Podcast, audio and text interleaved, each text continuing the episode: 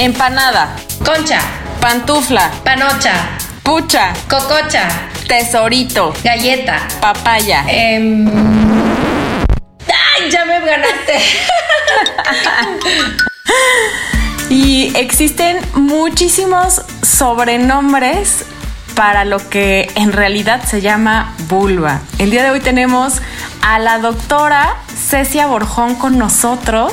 Está increíble porque hoy les vamos a platicar un poquito acerca de los cuidados de la vulva. ¿Alguna vez has sentido un hangover? Pagar el precio de una resaca nunca fue tan placentero. Estás a punto de vivir una sesión intensa de estímulos auditivos llevarán al clímax. Hangover.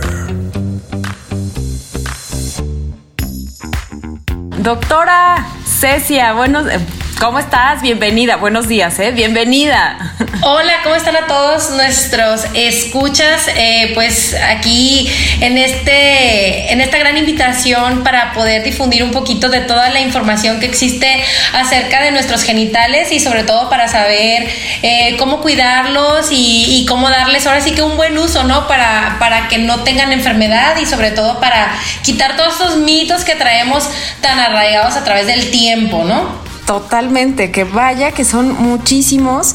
Y aparte, bueno, pues es todo, a ver, estos sobrenombres, ¿por qué existen, doctora? Porque justo yo creo que eh, es como, como esta manera de, para evitar llamarle al cuerpo por su nombre, ¿no? Porque es parte de un tabú. A lo mejor también pienso yo que eran como claves que se fueron utilizando a través del tiempo porque a lo mejor al decir eh, vagina, vulva, pene, era como un tema tabú justo en, en, las familias.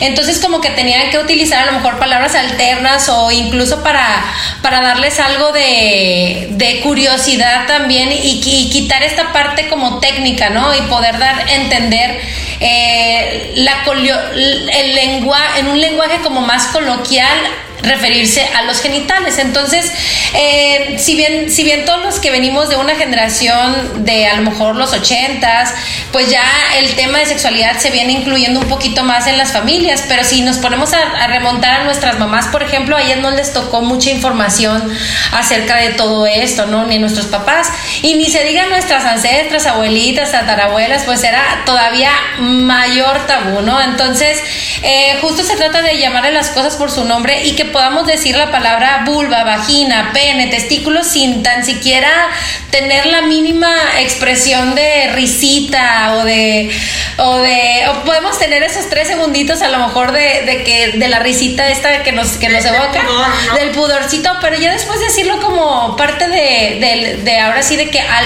algo que con lo que nacemos y con lo que nos morimos no que son los genitales por supuesto como como un brazo, como una pierna, como, ¿sabes? Como cualquier parte del cuerpo.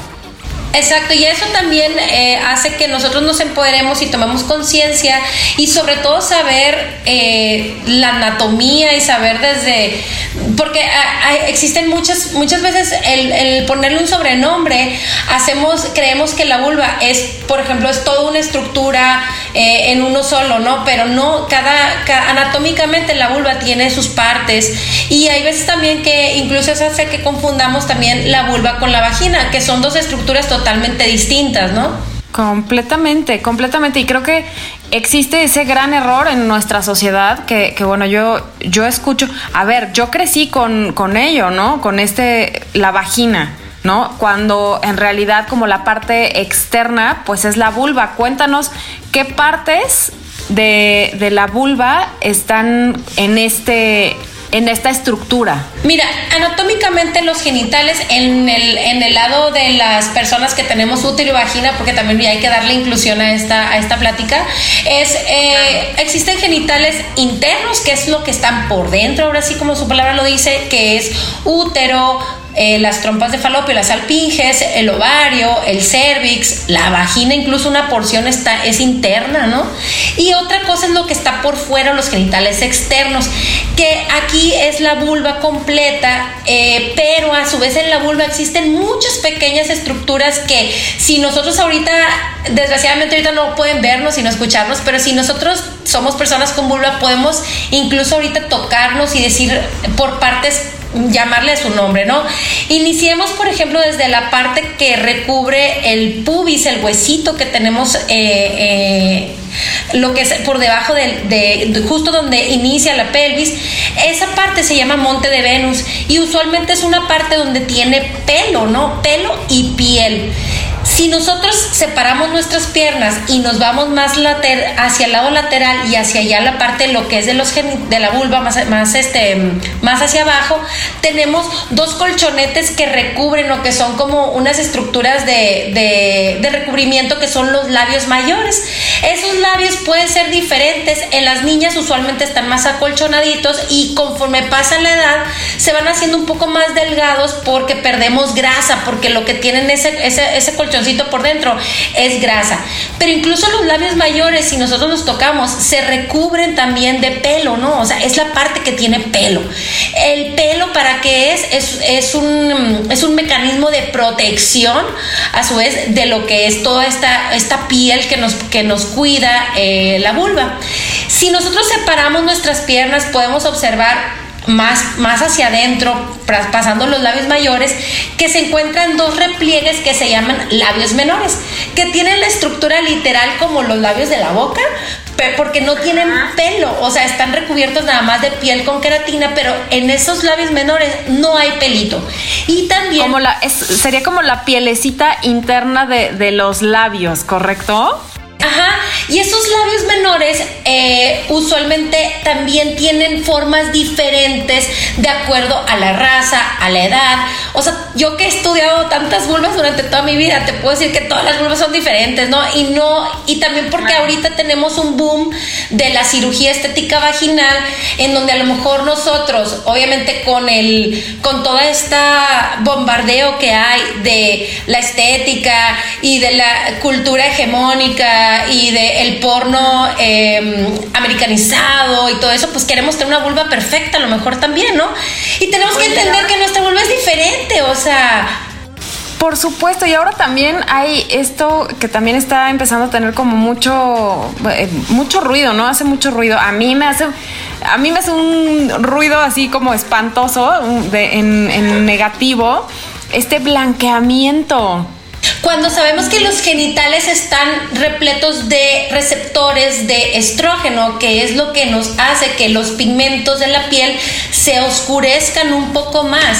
Incluso el blanqueamiento, o sea, que existen personas que lo quieran y también se vale, o sea, digo, ahora sí que para todo hay, tampoco hay que juzgarnos, o sea, ser tan duros con nosotros mismos por querer encajar en algún, en algún modelo pero se trata justo de entender cómo es nuestro cuerpo y cómo funciona y que por algo tenemos esa parte también un poquito, el pigmento nos hace que la piel se engruese un poquito más y que también nos cuide o nos proteja contra infecciones, ¿no? Entonces, eh, también lo del blanqueamiento, este, también tiene sus, sus indicaciones, ¿verdad? Y también pues hay que ver que, que no todas las, las, hay veces que las zonas oscuras se pueden presentar también por la raza, ¿no? Entonces, este, en pacientes nosotros latinos o los afrodescendientes, pues vamos a tener vulvas más oscuras y es totalmente normal si nos comparan con los caucásicos, ¿no?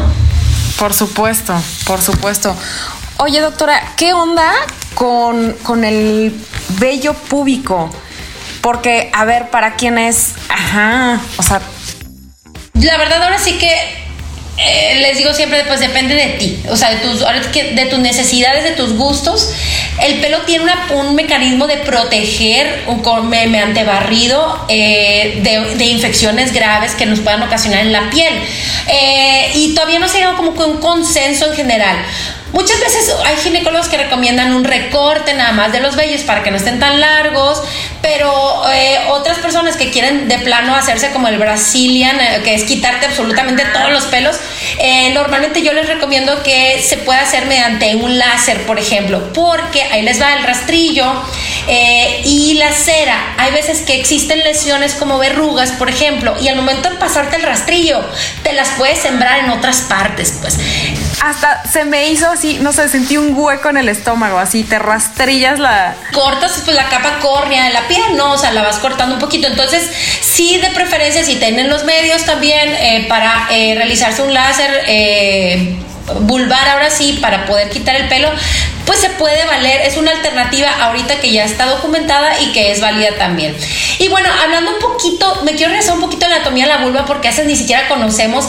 Si nosotros estamos ahorita, imaginémonos en los labios menores, en esta parte que es más interna, ¿no? Si separamos las piernas, justo debajo del monte de Venus.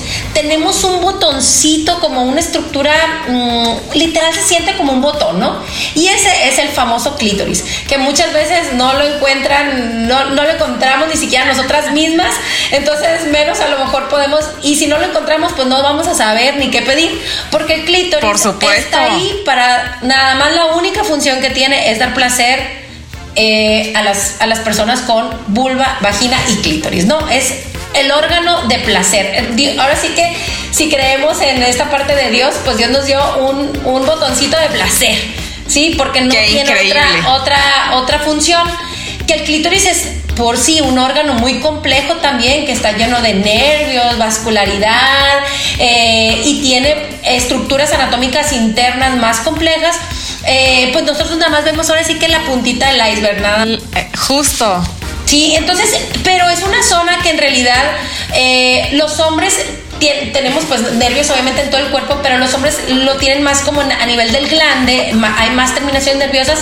Las personas con vulva vagina lo tenemos más hacia el clítoris, que es donde se concentra como muchísimas más terminaciones nerviosas, ¿no? Y también el clítoris tiene su capuchón que se llama prepucio, muy parecido al de los hombres. Entonces, eh, también es importante saber que si eh, al momento de hacernos las primeras exploraciones genitales, cuando somos niños y todo eso, es muy frecuente que a lo mejor las niñas puedan decirte, mamá, siento cosquillitas o siento rarito o siento extraño.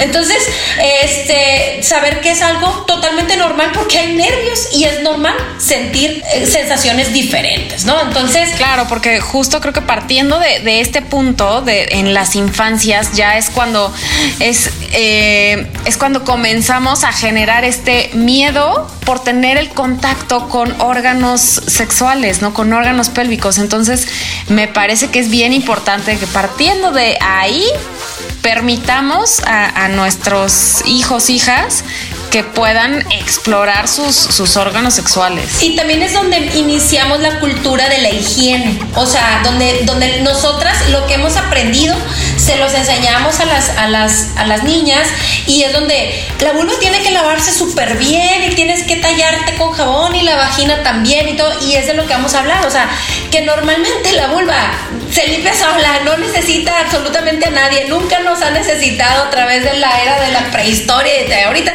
ella solita sabe hacer su trabajo. El chiste a veces es dejarlas en paz, porque justo el exceso de higiene también nos puede ocasionar problemas, ¿no? Entonces, y también ver que hay que empezar a educar a nuestros hijos justo mencionándoles las palabras por su nombre y enseñarles un poquito de cómo es la anatomía y qué es normal, ¿no? Pero a veces si ni siquiera nosotros sabemos lo que es normal en, uno, cómo se lo vamos a enseñar a nuestros hijos, ¿no? Claro. Entonces es importante también que nosotros, eh, volviendo un poquito a la anatomía, me enfoco ahí porque a partiendo de ahí ya podemos saber absolutamente todo. Si nosotros ahora sí que bajando del clítoris separamos súper bien nuestras piernas, podemos ver un área que se ve como rosita clarito. Esa área es de mucosa, no tiene pelo. O sea, se ve como un rosita clarito y se llama vestíbulo.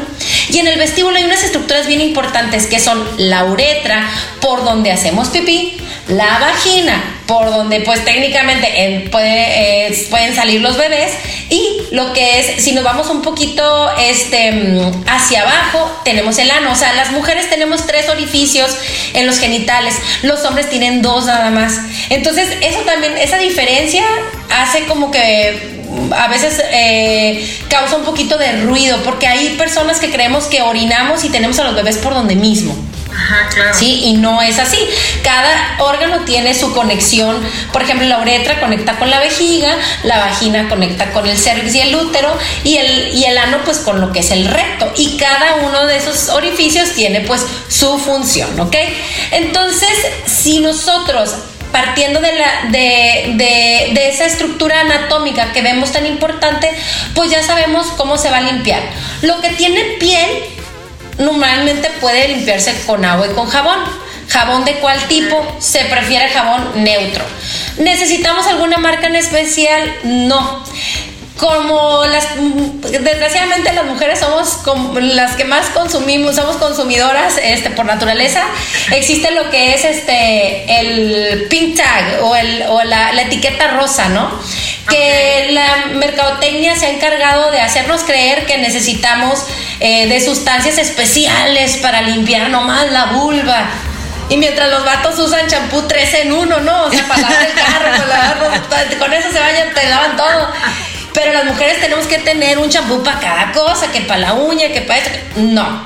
Con un jabón normal neutro, eh, desgraciadamente sí somos víctimas de la mercadotecnia eh, y también somos víctimas de igual, o sea, querer como tener una idea de que la vulva tiene que oler delicioso. A flores, a, lavanda. A lavanda y que la vulva tiene que estar sin pelo y que tiene que estar güerita, clarita.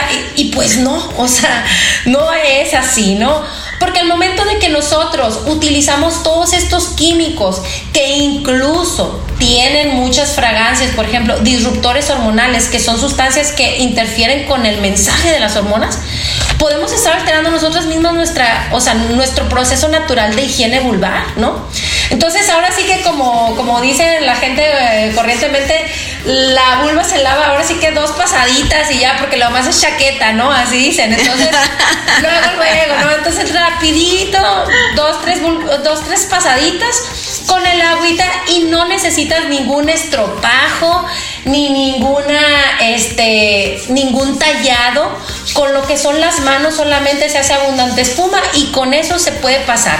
Hay otras corrientes que dicen que solamente con agua limpia. Van Gogh el orgasmo auditivo que te dará la mejor de las resacas Doctora, ¿y la vagina qué onda? La vagina, entonces, esa tiene su propio proceso, entonces no hay que introducir jabones, ni lavados, ni nada de ello. Ni que el jabón de no sé qué, ni el... La vagina se, se limpia también solita. Para eso, nuestro, si nos vamos un poquito a estas clases de la primaria de los ecosistemas, bueno, pues resulta que nuestra vulva y vagina tiene un ecosistema gigante eh, donde todas las bacterias coexisten y están trabajando unas con otras. ¿Y qué pasa? Nosotros metemos un jabón y quitamos las bacterias que causan cierta acidez y empiezan a proliferar los hongos, que normalmente tenemos una cierta cantidad de cándida, que es flora, pero está muy bajita. Pero ¿qué pasa si nosotros quitamos a los policías de la colonia? Pues ahora sí que van a empezar A, infestar, a infectar todo, ¿no? Entonces es importante saber que la vagina no se le debe de introducir absolutamente nada a menos de que esté enferma, ¿sí? Y O sea, ningún lavado. Usted se puede introducir lo que quiera, pero lavados no. Bueno, y casi lo que quiera, ¿no? Incluso ya ahorita me da risa porque uno ve hasta los spas vulvares y hasta les ponen piedritas y cosas y cremas. O sea, no, no se toque. O sea, déjense, tóquense para darse placer, pero no se toquen para, para, para pimpearla, ¿no? Digo, habrá también cada quien que se quiera poner perlitas, pues bueno, es tu rollo, ¿no? Pero técnicamente es lo correcto hacer es eso, pues dejarla en paz, ¿no? Incluso. Eh, también existe el, lo que es la, cultura de utilizar a lo mejor ciertos hasta test que me ha tocado ver. Tengo pacientes que se han notado literal hasta Vaporub para que huelan rico. Obviamente se les hacen quemaduras químicas impresionantes. Entonces sí es importante como que saber que no se deben de lavar la vagina. La vulva, que es la otra parte anatómica, esa sí se puede lavar con agüita y jabón, ¿ok? Y, saber que también tenemos una, un aroma característico. Y ese aroma lo da la interacción entre el sudor y las bacterias propias de la piel y genera un aroma literal a vulva. O sea, yo te puedo decir que huele a vulva, o sea, huele a vulva porque, porque es un olor característico, ¿no? O sea, porque es una vulva. Porque es una vulva y no necesariamente es algo patológico, a menos de que exista ya cierto, las bacterias son muy sabias y hay bacterias que causan aromas como ya más fétido o por ejemplo hay veces que huele como literal a perro muerto, por ejemplo, o huele a, a, ¿cómo se llama? Ácido, como a leche, o también puede oler a pescado. Ahí ya entonces nuestra vulva, nuestra vagina está hablando por nosotros mismos y está manifestando que tiene un problema y que hay que atenderse. Nuestra, nuestra vulva y vagina también manifiesta su necesidad de ser revisada al momento en que nos sale un desecho diferente, al momento en que nos sale una comezón, a que nos sale un granito ahí ya te está gritando de que hay algo que hay que revisar. ¿De acuerdo? Mientras tanto, si no tienes nada, pues déjate en paz. Por ejemplo, eh, en periodo menstrual, ¿no? Cuando, a ver, ¿qué onda con, con estos métodos pantiprotectores, este, uso de toallas, eh, tampones. Son cosas súper arraigadas también que ya tenemos a través del tiempo. O sea, mi mamá, por ejemplo, ella me contaba que le tocaba usar los trapitos y lavarlos como que ahora sí que a mano, ¿no? O sea, si nosotros ponemos a pensar cómo le hacían las ancestras, ¿verdad? Para para cuando les llegaba su periodo. Y pues era así, o sea, utilizaban trapitos de algodón, como los pañales antes se utilizaban también de tela, y que últimamente se han estado retomando nuevamente ahora con, con toda esta cultura de, de cuidar el medio ambiente y de tratar de utilizar menos productos químicos.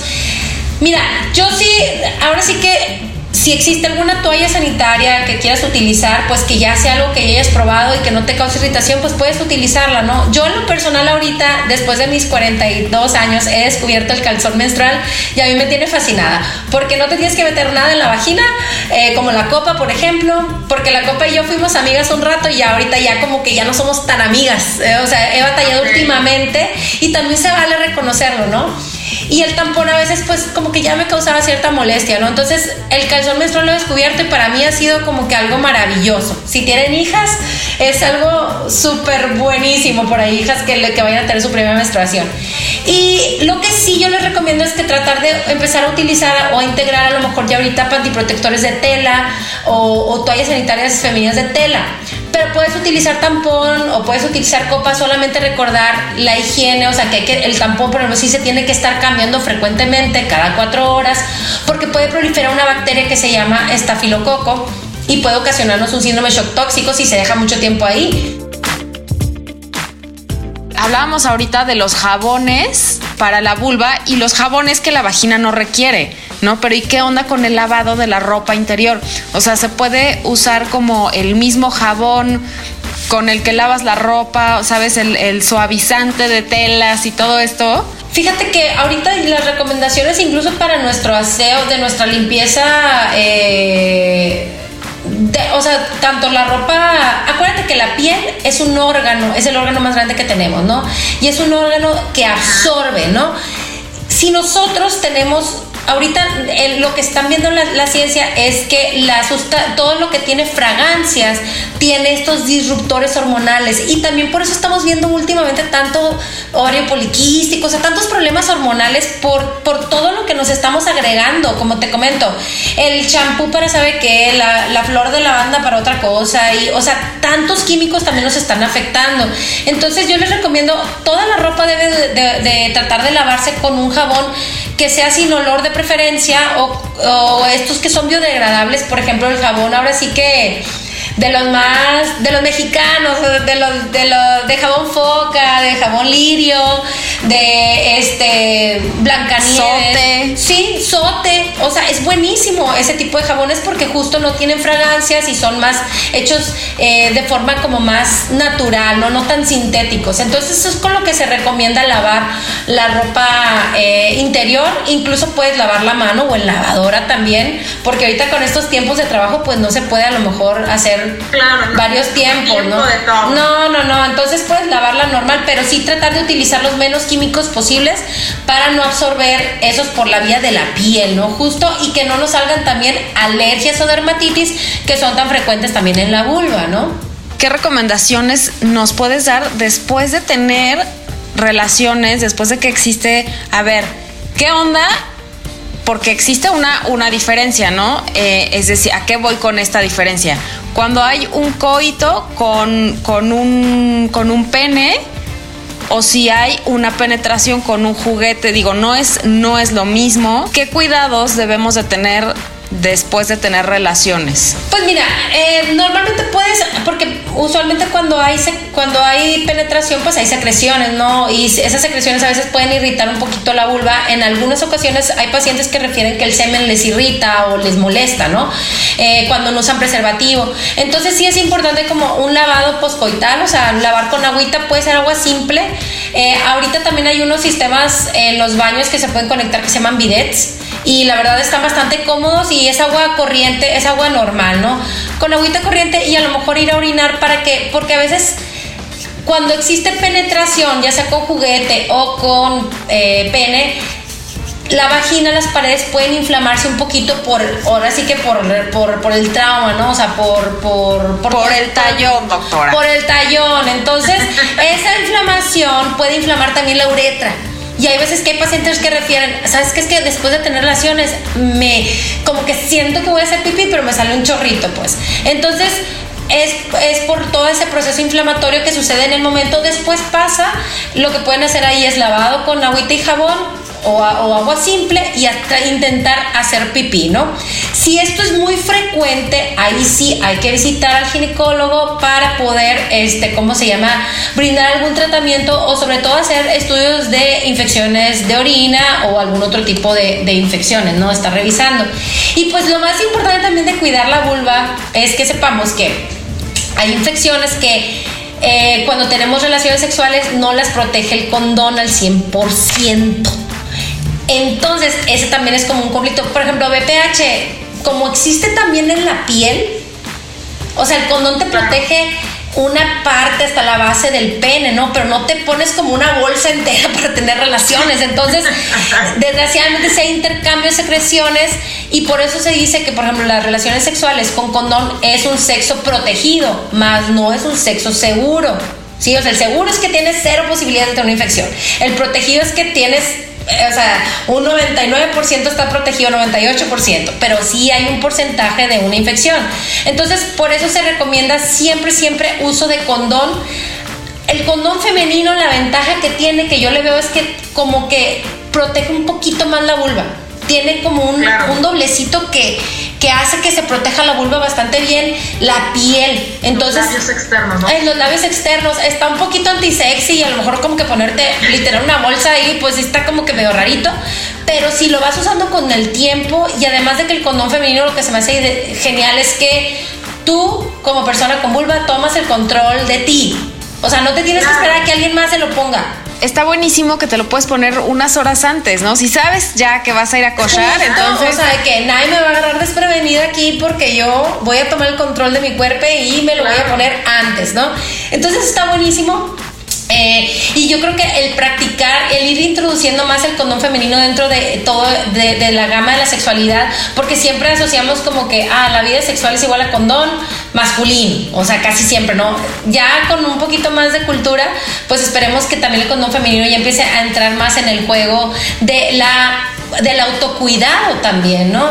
¿Sabes qué? Del, en el mercado también. A mí me cuesta ahora un poco menos, pero todavía hace un par de años me costaba mucho trabajo encontrar condón interno porque verdaderamente solamente en línea lo encontraba. De fecha que, bueno, yo nosotros, nosotros estamos acá en el norte, pero fecha que eh, aquí todavía no existen las farmacias tan abiertas. Existen en Secretaría de Salud Pública de forma gratuita. Si tú te acercas, van y te dan los, los condones tanto internos como, como para pene.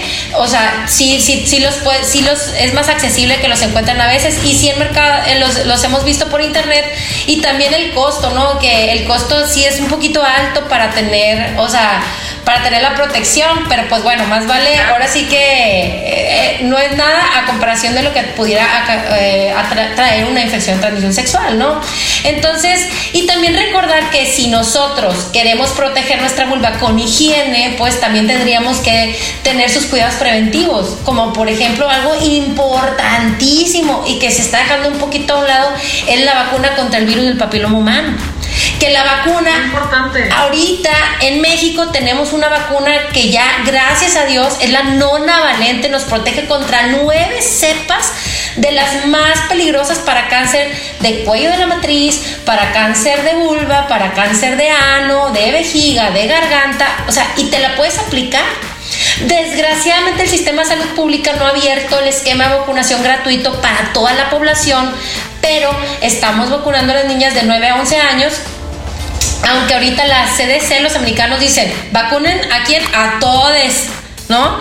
Independientemente si hayas tenido relaciones o no, la dosis de la vacuna eh, en personas sexualmente activas es, eh, es un esquema de tres dosis, se pone una sola vez en la vida y va así. Primero te pones una vacuna, luego a los dos meses y luego a los cuatro meses. Entonces son tres vacunas en un lapso de seis meses.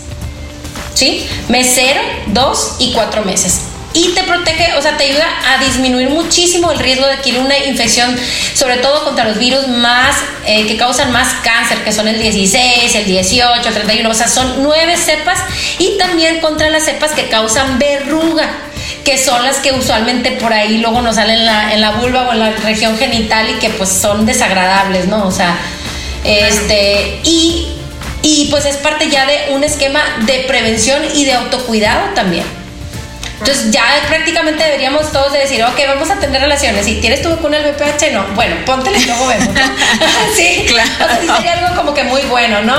Y obviamente también parte del autocuidado es hacerte tus revisiones preventivas también. Una vez al año con tu ginecólogo favorito ir a que te revisen la vulva, a que te revisen la vagina ahora sí, y a que te hagan tu papá Nicolao mínimo, ¿no? Eh, es un momentito, yo entiendo que es muy estresante ir a que nos revisen ahora sí que, que los genitales, pero es un ratito, es, es un momentito de tu vida una vez al año y parte si andamos ahora sí que teniendo relaciones sexuales, es el mínimo cuidado que tenemos que tener. Y sobre todo para que no tengamos problemas y que no nos salgan, o sea, ahora sí que, que, que, tú puedas decidir sobre tu cuerpo y que sepas cómo cuidarlo también, ¿no? tenemos que hacer una segunda parte de este episodio porque vaya que se me ha ido el tiempo volando. Cuéntanos, por favor, vamos al, top 5 de cosas importantes que tenemos que saber acerca de los órganos sexuales de la ni siquiera podría decir de las mujeres porque bueno pues hay ok cinco cosas, cinco, nuestro top 5 de datos importantes. Ok, número uno, la vulva sí se puede lavar con agua y jabón, jabón neutro, la vagina no se toca, o sea, no se lava, ¿no? Dos, okay. revísense revísense la vagina, incluso si no han tenido relaciones sexuales. Yo una, una cosa que me parece sorprendente en nuestra cultura donde tenemos tan arraigada la virginidad, digo entre comillas porque las vírgenes en, el, en la iglesia nomás, o sea, yo puedo pensar como persona con vagina, qué feo que lo primero que tuvo que entrar en mi vagina haya sido un pene de alguien que ni sabe, o sea, que ni sé qué onda. O sea, porque yo no me pude haber primero revisado. ¿sí? ¿Por qué no me pude haber metido y introducido un dedo en la vagina, ver dónde está mi anatomía? O sea, y es algo que todavía batallamos con, con la cultura de las mujeres. Es que no he tenido relaciones sexuales, no, no, me, no me he revisado. No, revísense, chéquense, agarren un espejo y. Justo. Revísense con una buena luz, un, espejo de aumento y ahorita que lleguen a su casa, a checarse la vulva y la. Pero, ¿sabes? No solo eso, me parece que, o sea, justo esto del espejo me parece que es algo sumamente importante, pero aparte de utilizar este espejo también como para para saber estos cambios durante la masturbación, esta coloración, este, estos, eh, sabes, como esta irrigación que tenemos cuando hay esta excitación. Entonces hay que, hay que observarnos, hay que conocernos, hay que perdernos el miedo. Así, es.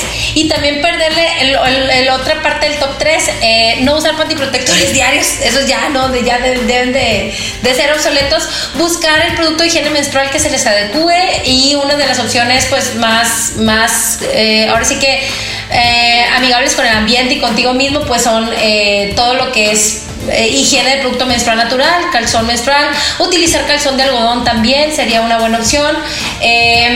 Y pues también acuérdense que utilizar jabón sin fragancia para el lavado de la ropa. Fíjate que mi favorito es la, la, esponja, la esponja marina. Cuando estoy en mi periodo, me encanta porque la copa la usé, no, como que no fue, no, no nos caímos muy bien, no fue para mí. Este, y yo desde hace ya muchos años utilizo esponja, me encanta, es súper cómodo, es este súper amigable con el ambiente. Y el número cuarto yo pondría, este, vacúnense contra el virus del papiloma humano, todos, hombres, mujeres, trans, cis, todo, todo, vacúnense. Y a lo mejor el punto número cinco, utilizar condón. Acostúmbrense a utilizar condón interno, condón externo, lo que, o sea, lo que necesiten, pero tratar de utilizar una barrera protectora en caso de tener actividad sexual. Entonces, siempre, o sea, y es como que cosa de, de costumbre, ¿eh? o sea, desde tus primeras relaciones sexuales, ir practicando, ponerte el condón. Ahora sí que el condón como la, como la pistola, se tiene que traer listo, rápido, aprendértelo a poner, saber qué marca de condón te gusta, comprar varios condones, tener varios condones a la mano por si se te rompe, si se te accidenta, pues ya tienes otro ahí mismo y no tienes que que este, ¿cómo se llama? Parar a lo mejor mucho tiempo el acto sexual, ¿sí? Y este, mm, pues ahora sí que sin globito no hay fiesta, ¿no? Eso también es importante. Saber que pues necesitas eh, revisiones periódicas como todos y este, y que tengan, y que también sepas eh, que cómo le vas a llamar a las partes del cuerpo sin tabú, sin tapujo, para que nosotros mismos podamos saber cómo se cuida y para qué sirve cada cosa responsabilizarnos de nuestro cuerpo completamente. Doctora Cecia, por favor, ¿en dónde te encontramos? Danos tus redes sociales. En un, en un mi, nombre en redes sociales es DRA Cecia Borjón, ginecóloga, y eh, estoy en la ciudad de Sonora. Pero en enero 2024 traigo un proyecto de irme a la ciudad de Tijuana, Baja California. Allá los esperamos con un proyecto de ginecología feminista, ginecología para todos, eh, donde se puedan respetar tus derechos, donde tengas un acceso a los servicios de salud sin miedo, sin tabú y sobre todo donde te sientas eh, en un espacio seguro, ¿no? Y donde quepan, ahora sí que que todo les cuerpes, ¿no? O sea, en sus tallas diversas, en sus colores diversos y, que sepas que se te va a dar una atención, pues ahora sí que de calidad. Ay, doctora, muchísimas gracias. Qué placer platicar contigo. Muchas gracias por este Y pues ahí estamos pendientes, ¿no? Ahí por ahí lo. Por supuesto. Platicamos algo de, de orgasmo femenino o de alguna otra cosa que quieran por ahí para que nos comenten de qué quieren que platiquemos y con gusto les preparamos el tema. Muchas gracias a, todas las personas que se quedaron aquí hasta el final. Les mandamos muchos besos y nos escuchamos la próxima semana. Adiós. Van El orgasmo auditivo que te dará la mejor de las resacas.